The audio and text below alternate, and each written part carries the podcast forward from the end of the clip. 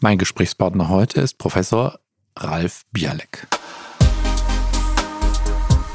Neuere Untersuchungen, sei es in Kindergärten und, und in Haushalten, zeigen eigentlich, dass wir die äh, die Wurmeier nicht auf allen Spielzeugen und auf dem Boden und sonst wie finden, egal wie viele Kinder infiziert sind. Äh, auch in der Bettwäsche, da kommt es typischerweise nicht zur Infektion, dass man nun täglich die Bettwäsche wechseln und die Seidenwäsche verkochen muss. Ja, das, das bringt alles nichts. Das trägt nicht wesentlich zur Infektionsübertragung bei. Das Wesentliche sind wirklich die Hände. Das heißt, eine anständige Händehygiene und sehr wichtig, dass man versucht, die Onychophagie, das heißt das Nägelkauen oder das Knabbern an, an Fingern, ja, dass man das möglichst untersagt. Damit ist, ich sag mal, mindestens die Hälfte schon mal äh, der Therapie erledigt. Consilium, der Pädiatrie-Podcast mit Dr. Axel Enninger.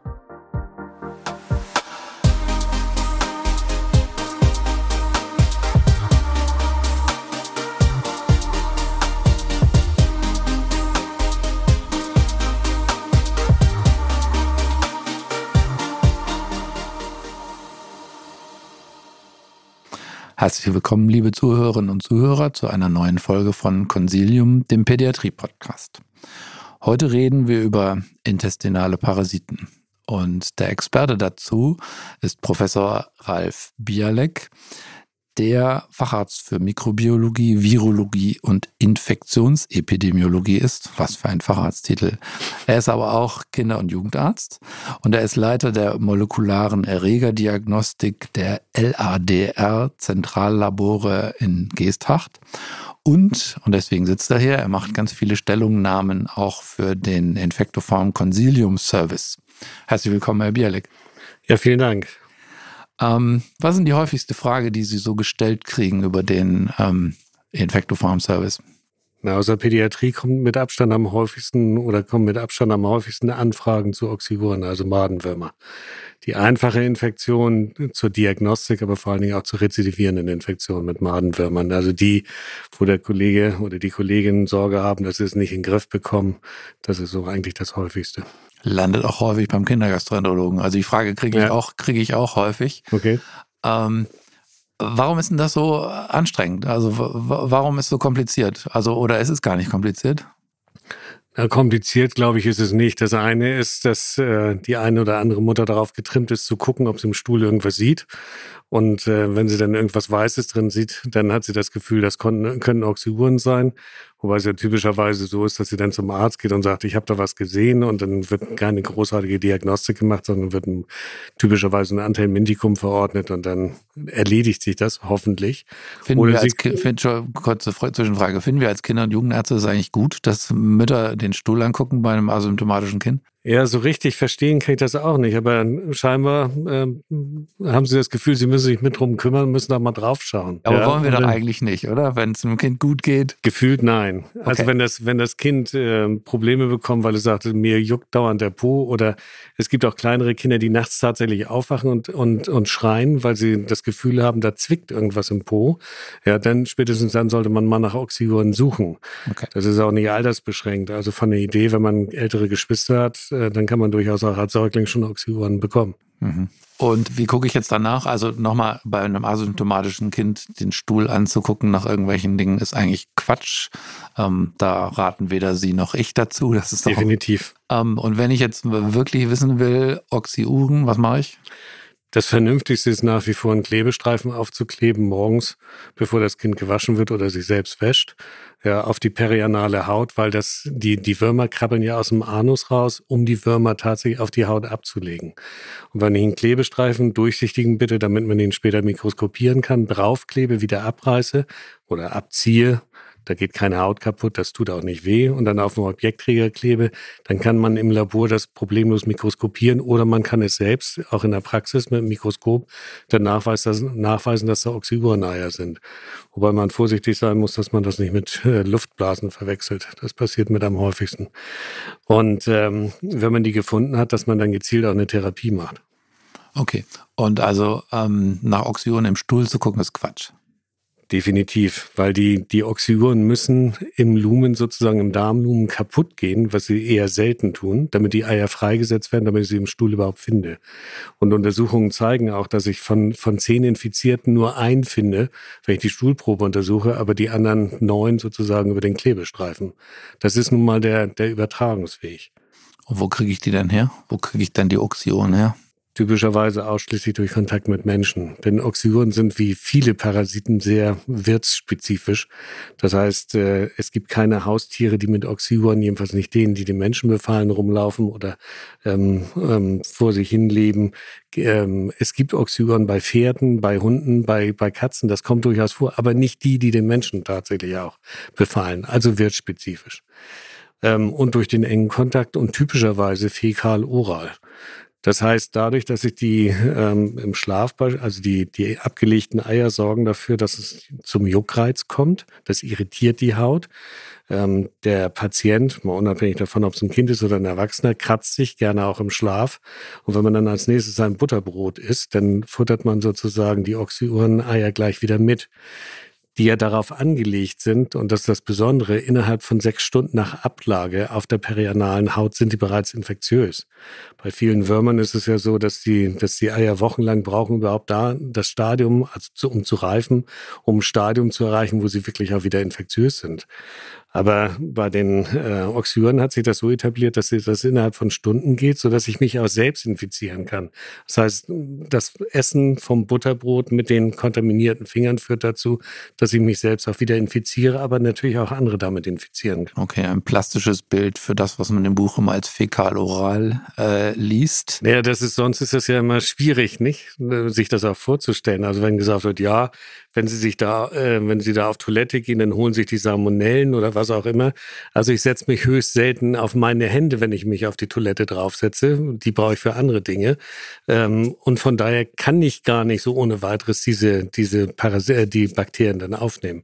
Mit den Oxyuren geht das tatsächlich äh, sehr problemlos. Das heißt, Nummer eins, äh, Händehygiene kann man daraus schon mal unmittelbar schließen. Definitiv. Und jetzt nochmal das, dieses Rezidivierende. Das ist ja die, die Fragen, die an Sie gestellt werden und auch die ich als Kindergastroenterologe allen naslang bekomme. Ähm, es ist die dritte, vierte, fünfte Episode, ja. beziehungsweise man wird sie einfach nicht los, die Dinger. Ja, das ist, das Ganze ist nicht, nicht einfach, weil wir nicht so richtig verstehen, warum es diese rezidivierenden Infektionen geht, äh, gibt. Wir gehen davon aus, dass es Reinfektionen sind. Das heißt, mit, mit einer einzeitigen Therapie bekomme ich möglicherweise nicht alle eradiziert. Die verschiedenen Medikamente, die zur Verfügung stehen, ähm, wirken auch unterschiedlich auf die verschiedenen Stadien der Entwicklung. Übers Ei gibt es Larvenstadium, dann kommt es zum Adultstadium und die Adulten müssen sich paaren, um Nachkommen zu produzieren, die dann tatsächlich auch der, auf der perianalen Haut abgelegt werden. Und die Medikamente wirken unterschiedlich. Das ist bekannt aus Untersuchungen von koreanischen Kollegen Ende der 90er Jahre, dass je nachdem, was ich gebe, eine unterschiedliche Wirkung habe. Wahrscheinlich kriege ich mit einer einzeitigen Therapie die meisten Infektionen in den Griff, aber, aber es kann, kann gut sein, dass ich, ähm, wenn es tatsächlich unterschiedliche Stadien gibt, nicht alle getroffen habe, so dass ich relativ zügig wieder mich selbst infiziere. Also der Wirt unterhält seine eigene Infektion und infiziert natürlich auch andere. Und dann kommt es zu diesen in Anführungsstrichen Rezidivierenden. Okay, und da gibt's aber eine, da kann man eigentlich im DGPI-Handbuch nachlesen, was man denn macht. Was wir empfehlen, ist eine mehrzeitige Therapie, einfach von der Idee, dass es etwa 14 Tage dauert, bis sich wieder so ein Zyklus, bis wieder so ein Zyklus beginnt. Wobei äh, in allen Experimenten mit Autoinfektionen, also gezielten Infektionen von Wissenschaftlern, war es typischerweise so, dass erst nach etwa sechs Wochen die Würmer im Stuhl erschienen, beziehungsweise Eier nachweisbar waren. Ähm, und wahrscheinlich ist das auch die Zeit. Also man braucht länger, aber von der Idee her sagt man 14 Tage Zyklus. Deswegen am, am ersten Tag eine, eine Therapie, Tag 14 und Tag 28. Dann sollte ich eigentlich alle die da noch nachgekommen sind nach der ersten oder nach der zweiten Therapie, dann spätestens mit der dritten auch erledigt haben und damit die Infektion beseitigt haben. Das wäre über einen Monat. Manchmal, manchmal muss man ja länger, oder? Wenn es tatsächlich immer wieder und ich sicher bin, dass niemand sonst in der Familie infiziert ist, das kommt noch hinzu. Spätestens wenn es um rezidivierende Infektionen geht, muss ich mal den, die Haushaltsmitglieder untersuchen. Nochmal, weder Hund noch Hamster noch Kaninchen noch sonst wie. Auch das Meerschweinchen muss nicht entsorgt werden, sondern wirklich nur die alle im Haushalt Lebenden. Aber wenn da die Eltern sind und die Großeltern, dann müssen die auch mit untersucht werden. Und genau wie bei den Kindern Klebestreifen perianal, um zu gucken, ob sie Wurmeier tatsächlich tragen und dann alle Zeit zeitgleich auch therapieren, auch mehrzeitig, dann versuche ich damit tatsächlich die Infektion aus der Familie rauszubekommen. Wenn es partout hartnäckig wird, gibt es noch die Möglichkeit, dass ich tatsächlich über, über 16 Wochen alle zwei Wochen eine Therapie mache, um wirklich alle Stadien, die irgendwie in Betracht kommen, zu eradizieren. Das heißt, die Empfehlung bezüglich der Haushaltsmitglieder heißt nur bei nachgewiesenen Infektionen oder ist es so, dass man sagt, wir behandeln mal einfach äh, sozusagen alle Haushaltsmitglieder mit? Das würde ich nicht probatorisch machen. Das ist denn, ähm, wir haben ja verschiedene Vorstellungen oder unterschiedliche Ideen dazu, wie so eine Infektion angeht und wie es sich hält und so weiter. Ja, es gibt die Überlegung, dass ich nehme ja typischerweise nicht nur nicht immer Männchen und Weibchen auf ja, sondern äh, typischerweise sind äh, diploide Eier und daraus kommen nachher die, die Weibchen, die sind infektiös. Das Weibchen bildet sich, also reift, das Ei reift zum Weibchen heran. Dann äh, produziert es Nachkommen über Parthenogenese, das heißt Jungfernzeugung, also auch ohne Begattung. Aber das, was sie produziert und absetzt, sind nur haploide Eier und daraus entstehen Männchen. Das heißt, sie züchtet sich ihre Partner selbst. Es braucht also einen gewissen Zyklus, um diese, diesen Zustand, dass tatsächlich das Weibchen begattet wird, auch zu erreichen. Und wenn sich das etabliert hat, dann wird es schwierig, weil wir die, tatsächlich diese diploiden Eier, wenn die wieder geschluckt werden, entstehen wieder Weibchen, die das Ganze wieder von vorne beginnen. Und das scheint wesentlich schwieriger zu sein, zu, sein, zu eradizieren, als wenn ich nur eine, in Anführungsstrichen, Weibchen habe was dann die Eier ablegt, dann abstirbt äh, und äh, nie begattet wurde, dann endet irgendwann auch die Infektion. Denn nur mit männlichen Nachkommen ja, ähm, beendet sich die Infektion von alleine. Das heißt, medikamentöse Therapie haben wir besprochen, kann man, wie gesagt, auch gut ähm, im DGPI-Handbuch nachlesen. Den Link dazu würden wir sozusagen auch in die ähm, Gesprächsnotizen schreiben. Und jetzt geistern ja immer ganz viele Hygienemaßnahmen so durch die Köpfe. Mhm. Was ist denn sinnvoll und was ist Quatsch? Also es gibt aus den aus den äh, aus dem 19. Jahrhundert schon Beobachtungen, aus dem 20. Jahrhundert gibt es Beobachtungen, dass man die Wurmeier auch im Hausstaub findet und auf irgendwelchen Gegenständen finden. Natürlich beim Massenbefall kann sowas mal passieren, aber neuere Untersuchungen, sei es in Kindergärten und, und in Haushalten, zeigen eigentlich, dass wir die äh, die Wurmeier nicht auf allen Spielzeugen und auf dem Boden und sonst wie finden, egal wie viele Kinder infiziert sind. Äh, auch in der Bettwäsche, da kommt es typischerweise nicht zu Infektionen, dass man nun täglich die Bettwäsche wechseln und die Seidenwäsche verkochen muss. Ja, das, das bringt alles nichts. Das trägt nicht wesentlich zur Infektionsübertragung bei. Das Wesentliche sind wirklich die Hände. Das heißt, eine anständige Händehygiene und sehr wichtig, dass man versucht, die Onychophagie, das heißt das Nägelkauen oder das Knabbern an, an Fingern, ja, dass man das möglichst untersagt damit ist, ich sag mal, mindestens die Hälfte schon mal äh, der Therapie erledigt. Das heißt, diese, diese ganzen Empfehlungen, Bettwäsche, Handtücher, täglich heiß waschen, all so ein Kram, würden Sie aus infektiologischer Sicht sagen, ist gar nicht notwendig, sondern fokussiert euch auf die Hände. Genau. Okay. Ja, das heißt nicht der, der alte Spruch, äh, nach dem Stuhlgang vor dem Essen Hände waschen nicht vergessen. Das ist das A und O. Übrigens in mehreren epidemiologischen Studien in verschiedenen Ländern kommt das immer wieder auch heraus als Risikofaktor. A, dass das Knibbeln oder das, das, äh, das Kauen an Fingernägeln, ständig den, die Finger oder die Hand in den Mund zu stecken, aus welchen Gründen auch immer, ja, weil man gerade nachdenkt oder weil es so ein, so ein Habitus ist, den man hat, das führt signifikant häufiger zu Infektionen, als wenn man diese ähm, verschiedenen Marotten nicht an den Tag legt. Deswegen, das ist tatsächlich das A und O. Also Händehygiene und Fingernägel kauen, knabbern. Unterlassen. Nächtlicher Juckreiz, haben wir gesagt, ist sozusagen das wesentliche Thema.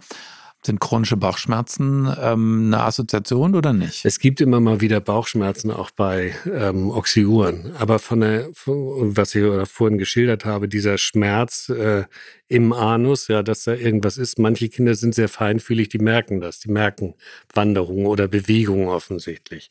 Aber das Gros der Betroffenen merkt eigentlich gar nichts davon. Ja, der Juckreiz führt dann auch zum perianalen Exem, ja, zum ausgeprägten, kann auch äh, letztlich super infizieren oder bei Mädchen eben auch im Genitalbereich, weil der ein oder andere Wurm verirrt sich auch tatsächlich vaginal, wird da vorübergehend beherbergt, kommt von da aus und sorgt dafür, dass Eier sozusagen wieder abgelegt werden. Aber irgendwann stirbt dieses Tier auch und intravaginal gibt es keine Vermehrung. Also hält sich nicht ein Zyklus von alleine auf. Deswegen muss ich das nicht gesondert behandeln. Wenn ich die übrige Hygiene ähm, und die, die Regeln befolge und therapiere, dann bekomme ich automatisch auch den vaginalen Befall über kurz oder lang mit in den Griff. Aber das heißt auch, dass mir als Kindergastroenterologe ganz wichtig, sag ich mal, der übliche chronisch rezidierende Bauchschmerz ist in aller Regel nicht assoziiert mit Oxyuren. Eher nicht. Ähm, perianales Ekzem, tatsächlich Superinfektionen. Mhm. Bitte, bitte denken Sie, liebe Kolleginnen und Kollegen, auch an die Streptokokken, die da manchmal sitzen. Das ist ja durchaus ein nicht so ganz seltenes Thema ja. und dann ordentlich einen Analabstrich machen und ordentlich behandeln ähm, im Zweifelsfall länger, als man so denkt. Oder? Da würden Sie als Infektiologe mir zustimmen? Ja, vor allen Dingen, man muss sie tatsächlich systemisch mit einem Antibiotikum behandeln, denn die, das, die perianale Streptokokkeninfektion ist heftig, macht tüchtig Schmerzen und führt letztlich auch zum, zum Stuhlverhalten. Das ist also sehr unangenehm. Genau, da werden Sie mit keiner Salbe dieser Welt irgendwas. Nee. Dann nehmen wir nochmal den Spielball Bauchschmerzen auf. Hm. Ähm, äh, wir haben jetzt gesagt, Oxyuren sind es nicht, was man ja relativ häufig sieht auf den ähm, mikrobiologischen Befunden, ist Nachweis von Blastocystis hominis. Mhm. Ähm, führt immer zu relativ viel ähm, Beunruhigung und sagt, mein Kind hat so und so und das ist der Grund für die Bauchschmerzen. Was ist denn da dran? Tja, schwer zu sagen. Von der Idee her ist es so, Blastocystis hominis ist ein Straminophiles, also steht so an einer, an einer Kreuzung zwischen Tieren und Pflanzen seit 100 Jahren gibt es in der Literatur den Streit darum, ist er pathogen oder ist er nicht pathogen. Derzeit ist man der Meinung, dass er eher apathogen ist. Etwa 30 Prozent, wenn man Reihenuntersuchungen macht, äh, dann äh, sieht man etwa 30 Prozent Befall. Also der ist gar nicht so selten eigentlich eher nicht mit Symptomen assoziiert und daher eigentlich auch nicht behandlungspflichtig. Das ist im Moment die Lehrmeinung. Das kann natürlich sich ändern. Lammlehen haben auch 300 Jahre gebraucht, bevor sie als Pathogen anerkannt wurden von der WHO.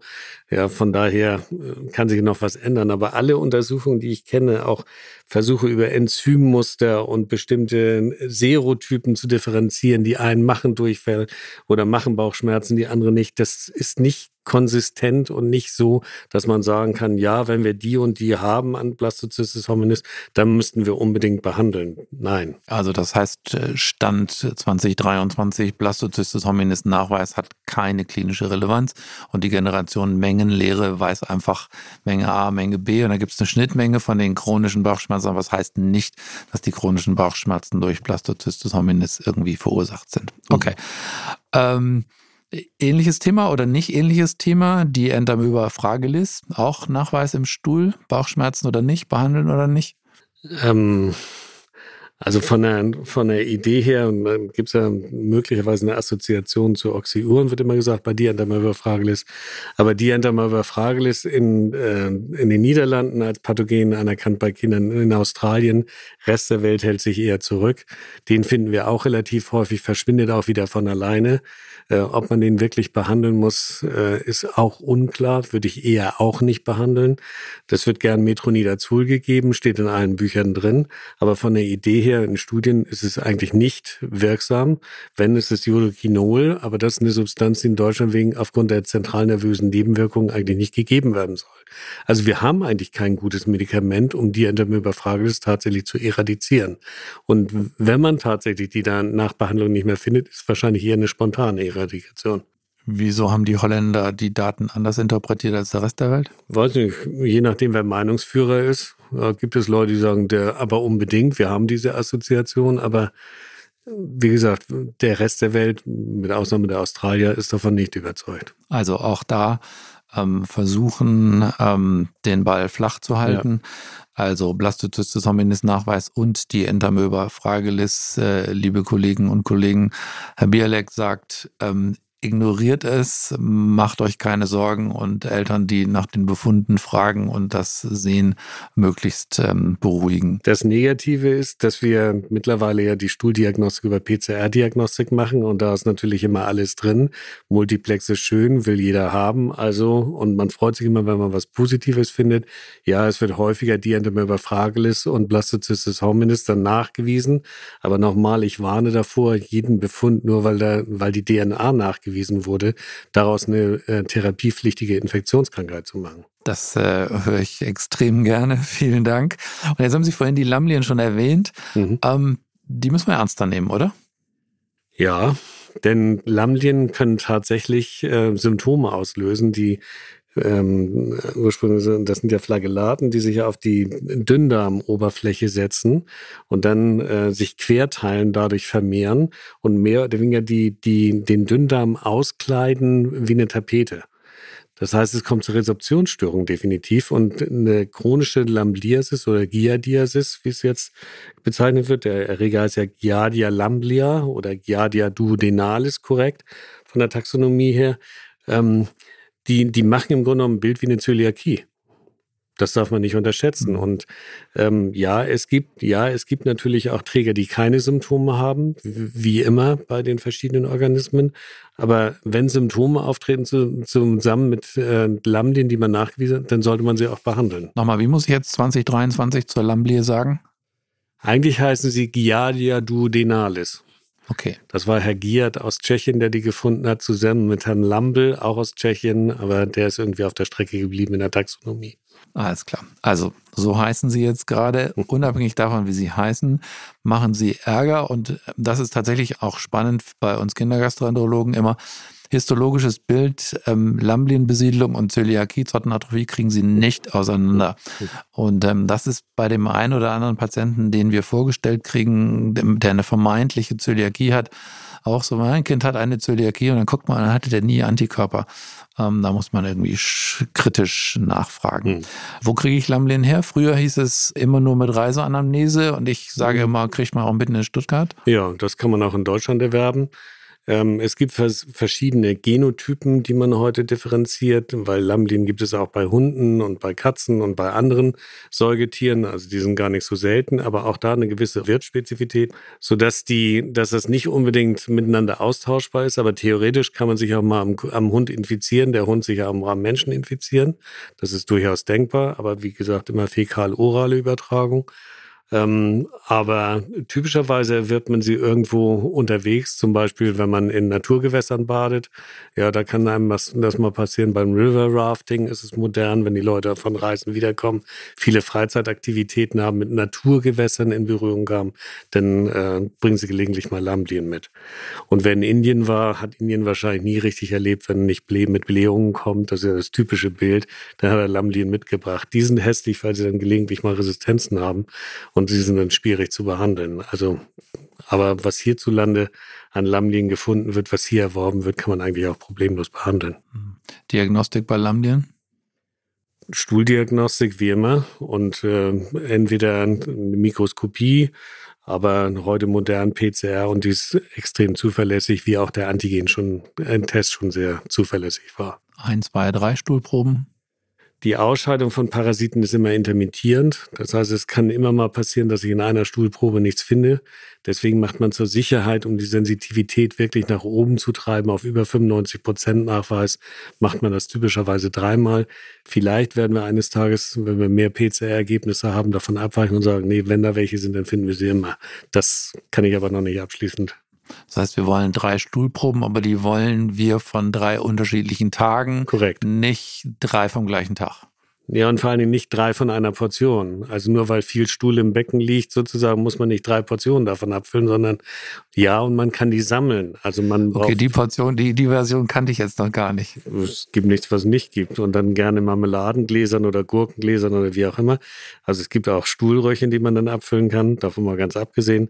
Aber ähm, von, der, von der Idee her ist es so, ich brauche weder dem Patienten noch die Stuhlprobe warm im Labor. Die Zysten der Lambdien sind nun mal ähm, definitiv als Dauerform gedacht, umweltresistent und die überstehen Wochenende oder auch mal zwei Wochen im Stuhl völlig problemlos, dann kann ich sie immer noch nachweisen.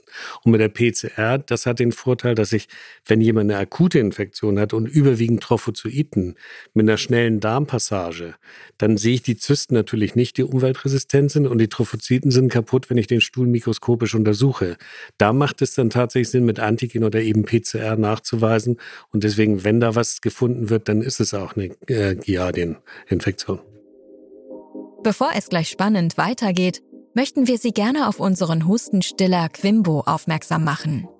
Hustenreiz kann die ganze Familie um den Schlaf bringen. Dabei ist dieser gerade bei einer Erkältung wichtig für die Erholung. Quimbo enthält den Wirkstoff Levotropropizin. Dieser hemmt die Weiterleitung des Hustenreizes direkt in den Atemwegen und reduziert so nachweislich die Hustenschwere und die Hustenfrequenz sowie das nächtliche Erwachen. Aufgrund dieser peripheren Wirkung ist Quimbo besonders gut verträglich und zeigt keine typischen Nebenwirkungen von zentral wirksamen Hustenstillern, wie zum Beispiel Atemdepression. Quimbo gibt es als Sirup oder Tropfen. Beide haben einen angenehmen Fruchtgeschmack, was die Einnahme erleichtert. Quimbo ist bereits für Kinder ab zwei Jahren geeignet und bis zwölf Jahre erstattungsfähig.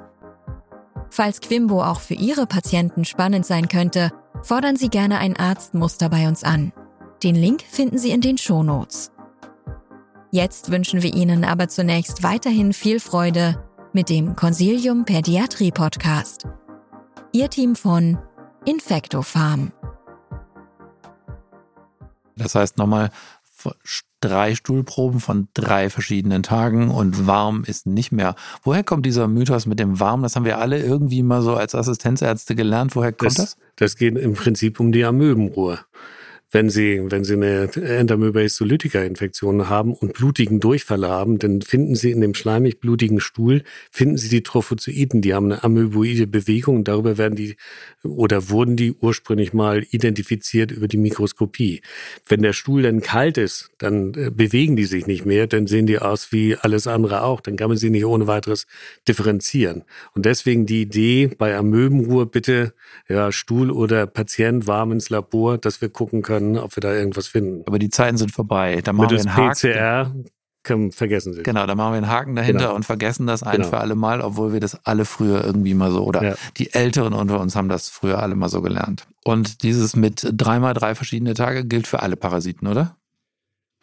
Also ja, muss man so sehen. Wenn, denn insbesondere auch bei Helminten ist es so, das ist nicht, dass ich in jeder Stuhlprobe wirklich konstant Eier finde. Die Ausscheidung ist intermittierend. Und ich steige einfach die Sensitivität mit den drei Stuhlproben. Nicht, wir haben, neulich hatten wir eine Patientin, da haben wir äh, die Freude gehabt, anderthalb Meter beziehungsweise knapp zwei Meter Bandwurm zu finden. Ja, aber in der Stuhlprobe haben wir nicht ein Ei gefunden. Obwohl jedes, jede Proglottide von den Hunderten, die wir gefunden haben, hatte wenigstens tausend Eier. Also eigentlich war genug Potenzial da in der Mikroskopie was zu finden, aber der Stuhl war völlig blande, mikroskopisch negativ. Ich glaube, der ein oder andere Zuhörer wird jetzt bei der Vorstellung eines, wie lang war der Bandwurm? Der war nur, also das Stück, was wir bekommen haben, war anderthalb beziehungsweise zwei Meter. Wir haben es mal aufgedröselt und abgemessen, knapp zwei Meter. Insgesamt werden die ja durchaus sechs bis zehn Meter lang. Also, und als Infektiologe jubelt man da, weil man das so cool findet. Das Parasitenherz schlägt höher. und alle anderen denken nur, oh, wie eklig. Okay. Ähm, wie behandle ich denn Lamlin? Ähm, Standardtherapie ist Metronidazol nach wie vor. Ja, das äh, wirkt problemlos, über sieben Tage gegeben, hat diesen metallischen Geschmack, das ist ein bisschen unangenehm. Tinidazol wäre eine Alternative in Deutschland nicht zugelassen, muss man, glaube ich, aus der Schweiz importieren. Ähm, oder wir haben jedenfalls kein hier verfügbares Medikament, das wäre dann nur einmal am Tag und dann für drei Tage. Das ist mindestens genauso effektiv. Hm, okay, also klassisches, klassisches Metronidazol. Oh. Ähm, und nochmal, ähm, Lamblin geht auch ohne Reiseanamnese, ganz wichtig und nachgucken und dran denken. Reiseanamnese ist vielleicht das nächste Stichwort. Wir alle lesen gerade in der Zeitung, dass ähm, wir mit anderen Moskitos in Kontakt kommen, dass wir über andere Erreger nachdenken müssen. Wie ist denn das mit den Darmparasiten? Nee, ich sehe das nicht, dass wir plötzlich hier vermehrt äh, Helminten finden, äh, aufgrund der veränderten Klimabedingungen. Dafür gibt es eigentlich keinen Anhalt. Also wir müssten, wenn wir die Schistosomiasis dann eines Tages mal hier importieren, äh, brauchen wir erstmal genügend Schistosomträger. Dann brauchen wir noch die einheimischen Schnecken, die sich daran gewöhnen, jetzt diesen Erreger auch tatsächlich zu vermehren, dass er infektiös wird. Und dann müssen wir alle noch ins Wasser gehen, damit wir von diesen äh, Schistosomen auch tatsächlich, also von den Gabelschwanzlarven tatsächlich auch getroffen werden, dass wir die Schistosomiasis entwickeln. Da sehe ich also klimatisch eher kein Problem und alle anderen Parasiten, seien es äh, Askariden, Hakenwürmer, was es da so alles gibt, die ja typischerweise zugeführt werden über kontaminierte Produkte, sprich Nahrungsmittel oder kontaminiertes Wasser. Davon haben wir auch nicht genügend äh, Träger in der Bundesrepublik, dass wir davon ausgehen müssen, dass wir da plötzlich äh, eine ähm, Pandemie entwickeln oder eine Epidemie entwickeln mit diesen Würmern. Ja, da ist einfach vom, vom Übertragungsmechanismus, die Würmer brauchen eine gewisse Zeit, um sich überhaupt zu entwickeln. Sie müssen sich paaren, bleiben im Darm, dann werden sie sozusagen die Eier ausgeschieden, dann brauchen die mehrere Wochen, bis sie infektiös werden. Der wesentliche Schritt, äh, um das zu eradizieren, weitgehend zu reduzieren, ist im Grunde genommen gewesen, dass man darauf verzichtet hat, menschliche Fäkalien auszubringen zur Düngung weil damit brachte man auch die Wurmeier aufs Feld. Und wenn der Salat dann reif war und geerntet wurde, dann waren die Eier immer noch vital und dann hat man sich darüber infiziert. Das spielt aber heute keine Rolle mehr. Wollte gerade sagen, sehen Sie das denn überhaupt noch? Extrem selten. Also wir wenn, haben ja, wir wenn, haben ja im, wenn wir an unser Studium oder wenn ich an mein Studium denke, da gab es immer verschiedene Erreger und da musste man irgendwie überlegen, was, was der Zwischenwirt und wie war die Form und wie heißt die Form und so. Ja. Das hat mir irgendwie mühsam auswendig gelernt und hat immer gedacht, wie ist denn das eigentlich wirklich klinisch relevant? Würden Sie jetzt sagen, ähm, nee, Mut zur Lücke, das muss man echt eigentlich nicht wissen. Ja, es ist nicht uninteressant, das zu wissen. Also ich persönlich freue mich über die Lebenszyklen. Ich, mich fasziniert das auch, ja, wie, wie so ein Mikroorganismus es schafft, sich im Makroorganismus wohlzufühlen. Und ähm, Parasiten schädigen ja typischerweise ihren Wirt nicht. Also das ist schon phänomenal. Und sie tricksen ja letztlich auch zu, zumindest zeitweise unser Immunsystem aus. Also das, das ist schon faszinierend, diese Auseinandersetzung.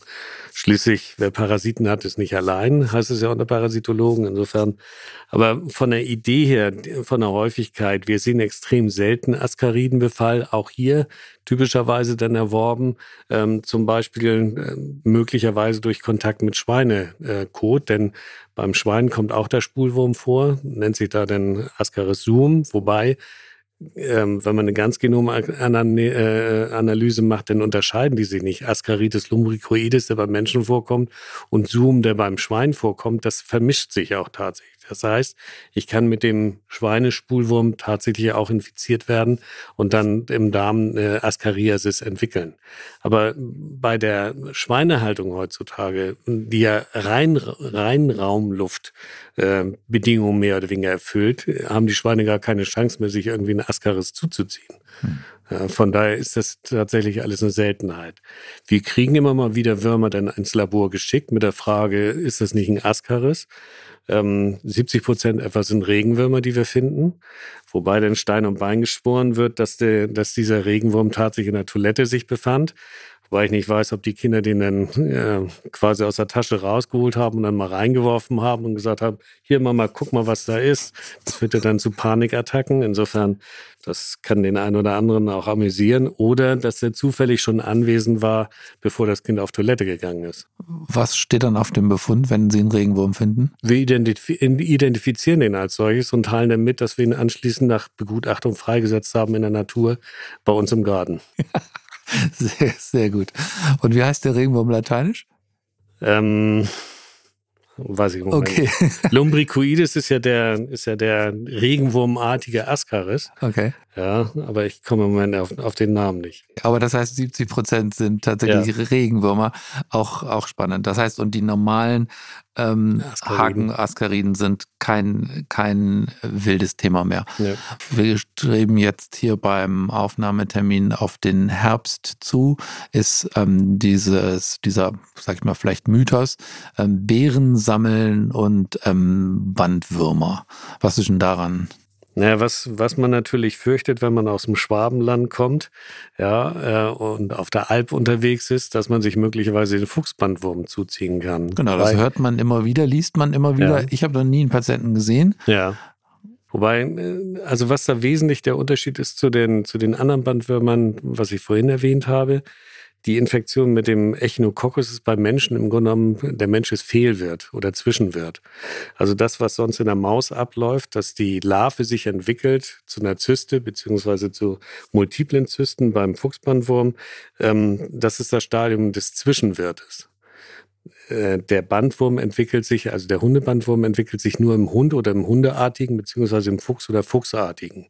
Ja, das sind die, die ähm, letztlich die Endwirte. Zwischenwirte sind entweder tatsächlich Mäuse oder Schafe beispielsweise. Und wir, wenn wir zufällig diese, diese Eier aufnehmen, dann können wir mal als Fehlwirt sozusagen als Zwischenwirt fungieren. Ähm, von der Idee her ist so, dass man früher mal gesagt hat, bloß nicht die Beeren äh, im Wald essen, also Heidelbeeren oder sowas sammeln und dann möglicherweise ungewaschen auch noch genießen. Ich gehöre da auch dazu. Ähm, es zeigen genügend Untersuchungen, epidemiologische Untersuchungen, dass es keinen Zusammenhang gibt zwischen Bärensammeln und Echinokokose. Nochmal, Sie gehören zu denen, die sagen, mach das ruhig, ist in Ordnung oder was? Ja, nachdem ich jahrelang mich mit meiner Frau gestritten habe, die als Biologin darauf bestand, dass die Kinder sowas auch essen dürfen. Und ich gesagt, nee, da gibt's ja den Fuchsbandwurm, muss ich mich eines Besseren belehren lassen. Das stimmt nicht. Also die können definitiv die Beeren auch essen. Das heißt, da gibt's aus Ihrer Sicht infektiologisch ähm, Fuchsbandwurm ist Keine kein Beeren. relevantes Thema beim Beerensammeln jetzt im nee, Herbst. Nee. Wunderbar. Das ist doch eine, so eine äh, prima Nachricht.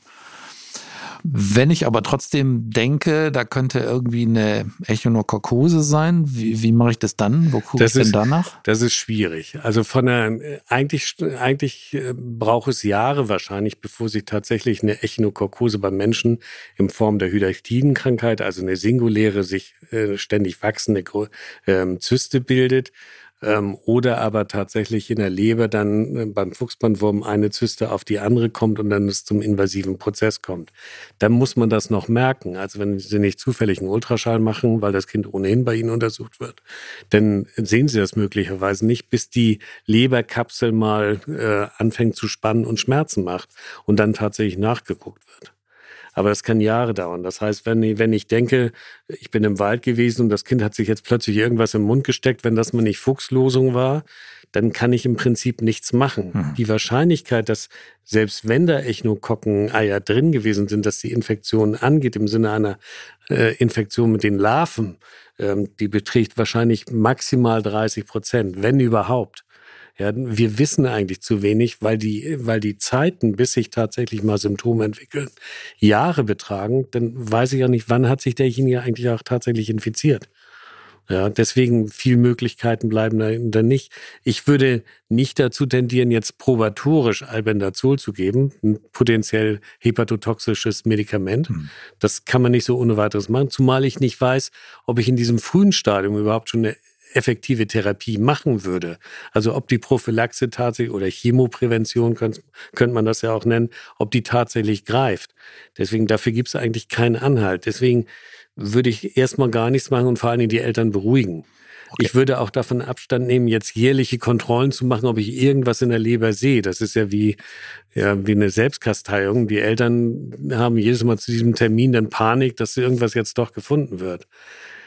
Ich weiß nicht, alle Kollegen auch aus der äh, Szene der Parasitologen teilen diese Auffassung, aber wenn Sie als Gastroenterologe sagen, dass Sie nie eine Echinokokose gesehen haben, hm. dann kann das fürs Kindes- und Jugendalter und wir haben nicht Unmengen von Zahlen von Infizierten. Hm. Ja. Von daher äh, glaube ich, ist das Verfahren das vernünftigste. Sehr gut. Also, das heißt, äh, Würmer drohen nicht im Wald. Ähm, wir beide wollen, glaube ich, loswerden, dass viel wichtiger wenn man äh, an den Waldspaziergang denkt, äh, wir über FSME kurz reden müssen, hm. nur, oder? Passt ja nicht zu den Parasiten, aber. Passt, nicht, ja. passt gar nicht zu den Parasiten, aber es ist das höhere Risiko im Wald, als mir einen Wurm aufzuschnappen, ist FSME, oder? Naja, ähm, also diejenigen, die regelmäßig nach Hause kommen und von Zecken befallen sind, wenn sie im Wald waren, sollten in den Gebieten, wo es FSME geht, wahrscheinlich besser geimpft sein. Ja die, die Manifestation ist ja gering, ähm, aber kann halt nachhaltig sein und schwer krank mhm. machen. Von daher macht es Sinn, auch dagegen Impfungen äh, zu geben und auch äh, sich impfen zu lassen, wenn man tatsächlich ein Risiko dafür hat. Ja. Die Tatsache, dass ich, dass ich nach Stuttgart reise, würde mich jetzt nicht dazu bringen, zu sagen, da gibt es in der Nähe FSME, also lasse ich mich vorsichtshalber impfen, zumal ich noch nie erlebt habe, dass ich im Wald tatsächlich eine Zecke auch erworben habe. Mhm. Also entweder halte ich mich zu sehr an die Wege, bin zu, zu wenig Querfeldeingänger oder die mögen mich schlicht und ergreifend nicht. Aber grundsätzlich würden wir jetzt mal sagen, FSME ist ein relevanteres Thema als Würmer im Wald. Ja, ganz sicher. Ähm, was, ich, was mich immer beschäftigt, ist Diagnostik, die vernünftig ist und Diagnostik, die unsinnig ist. Mhm. Unspezifische Bauchschmerzen. Mhm. Wie viel Stuhldiagnostik ist vernünftig? Wie viel Stuhldiagnostik ist blöd? Also, also ich sage jetzt mal nicht infektiologisch, was, was wir Kindergastroenterologen immer gerne haben, ist ein Inflammationsmarker, Kalprotektin, ist ein super Parameter, mhm. hoher negativer Vorhersagewert. Aber jetzt erregermäßig? Also man wird äh, von der, von der äh, Lehrmeinung her immer versuchen, Parasiten auch auszuschließen, weil man kann es letztlich nicht nur aufgrund des klinischen Bildes sicher ausschließen. A, auch Oxyuren machen gelegentlich mal Bauchschmerzen. Das ist noch der einfachste Nachweis und mit Abstand das häufigste, was vorkommt. Wenn das Kind nie im Ausland gewesen ist, ist die Wahrscheinlichkeit für andere Parasiten, seines Hakenwürmer, Peitschenwürmer, ähm, Askariden, also Spulwürmer, extrem gering. Ja, man kann natürlich, wenn man ganz sicher sein will, dann auch eine Stuhldiagnostik machen, wieder drei Stuhlproben von verschiedenen Tagen, ja, um sicher zu sein, ich habe auch nichts übersehen. Okay, das, aber das wollen wir machen. Wir wollen die Parasiten hm. wollen wir ausschließen, genau. aber wir wollen keine Stuhlanalysen von allem Möglichen, was da bei uns im Stuhl wächst, oder? Ja. Kann ich das Statement von Ihnen ja. als Infektiologe bitte ja. bekommen? Ja, definitiv. Denn die chronischen Bausteine wird ja auch immer nach Bakterien gesucht und Viren genau. gesucht. Die machen keine chronischen Durchfälle. Ja, also, oder chronischen Bauchschmerzen. Das, äh, ja, es gibt natürlich salmonellen Dauerausscheide, aber die haben typischerweise keine Bauchschmerzen. Die merken ja nichts davon. Gibt es noch einen Erreger, der Ihnen am Herzen liegt, den Sie gerne erwähnen möchten? Zur Diagnostik vielleicht nochmal. Grundsätzlich, was ich immer wieder erlebe, ist, auf dem Überweisungsschein steht Verdacht auf Echinokokose, ich kriege eine Stuhlprobe. Prinzipiell, wenn der Mensch Endwirt ist, das heißt, es zur Reifung zu, also die, die Stadien, Parasitenstadien, die ich aufgenommen habe, entwickeln sich zu adulten Paaren, sich produzieren Nachkommen. Oder der Bandwurm äh, macht eine eigene Befruchtung sozusagen dann kann ich auch im Stuhl tatsächlich nach, nach äh, Wurmeiern suchen. Wenn es sich aber um Larveninfektionen handelt, wie bei der Echinokokose, bei der Toxokariasis zum Beispiel, die Spulwürmer von Hund und Katze, dann brauche ich den Stuhl nicht zu untersuchen. Da finde ich nichts weil die erreichen nicht das Stadium, wo sie Eier oder Larven produzieren würden. Und von daher, da muss ich die Serologie bemühen. Da macht es Sinn, auch mal nach Antikörpern zu suchen, aber nicht nur ein Screening-Test, sondern ich muss das auch noch verifizieren, dass es wirklich spezifische Antikörper sind. Und eine Toxokariasis ohne Eosinophilie gibt es eigentlich nicht. Okay. Herr Birlig, es gibt eine Tradition in diesem Podcast, die lautet Do's und Don'ts. Ähm, da dürfen Sie Dinge positiv empfehlen, unbedingt, und Sie dürfen auch von Dingen abraten. Die Reihenfolge dürfen Sie gerne selber festlegen. Das mit der Serologie und mit den Stuhlproben habe ich ja schon erklärt. Ja, je nachdem, ob Endwirt oder Zwischenwirt, ja, muss man sich entscheiden. Setzt man die eine, das eine oder das andere als Diagnostikum ähm, ein. Das zweite ist, wenn Verdacht auf Madenwurminfektion, bitte Klebestreife. Bitte keine Stuhlproben, weil man reduziert definitiv die Chance, die Infektion auch tatsächlich nachzuweisen. Der letzte Punkt ähm, oder einer der, der weiteren Punkte ist die Eosinophilie. Nicht jede Eosinophilie ist automatisch auch eine Wurminfektion, aber andersrum. Wenn ich im Darm einen Bandwurm trage, dann macht er keine Eosinophilie. Also die fehlende Eosinophilie schließt die Wurminfektion nicht aus. Man kann nicht sagen, ich habe im Blut geguckt, da sind keine Eosinophilen, jedenfalls keine, keine erhöhte Konzentration, dann kann der Patient keinen, keinen Wurm tragen. Das stimmt so nicht. Also wenn eine Auseinandersetzung stattfindet im Gewebe, findet man häufig eine, eine Eosinophilie, aber auch nicht immer.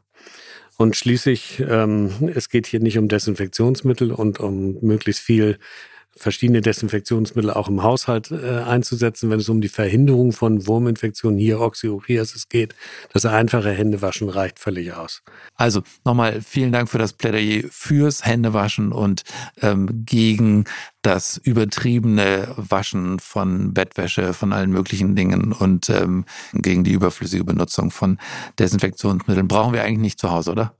Nee, definitiv nicht. Und man, man braucht im Grunde genommen, das ist äh, für die Erzieherinnen in Kindergärten, man muss nur, weil es mehrere Kinder mit Madenwürmern gibt, muss man nicht das gesamte Spielzeug jedes Wochenende durchwaschen, um sicher zu sein, dass sie nicht übertragen werden. Das spielt eine Übertragung der Oxy Oxyureasis definitiv keine Rolle. Okay. Darf ich noch einen Wunsch loswerden? Klar ich würde, äh, wer immer zuhört und Interesse hat und gelegentlich mal Würmer tatsächlich sieht, sprich Madenwürmer, ich wäre sehr dankbar, den einen oder anderen zugeschickt zu bekommen.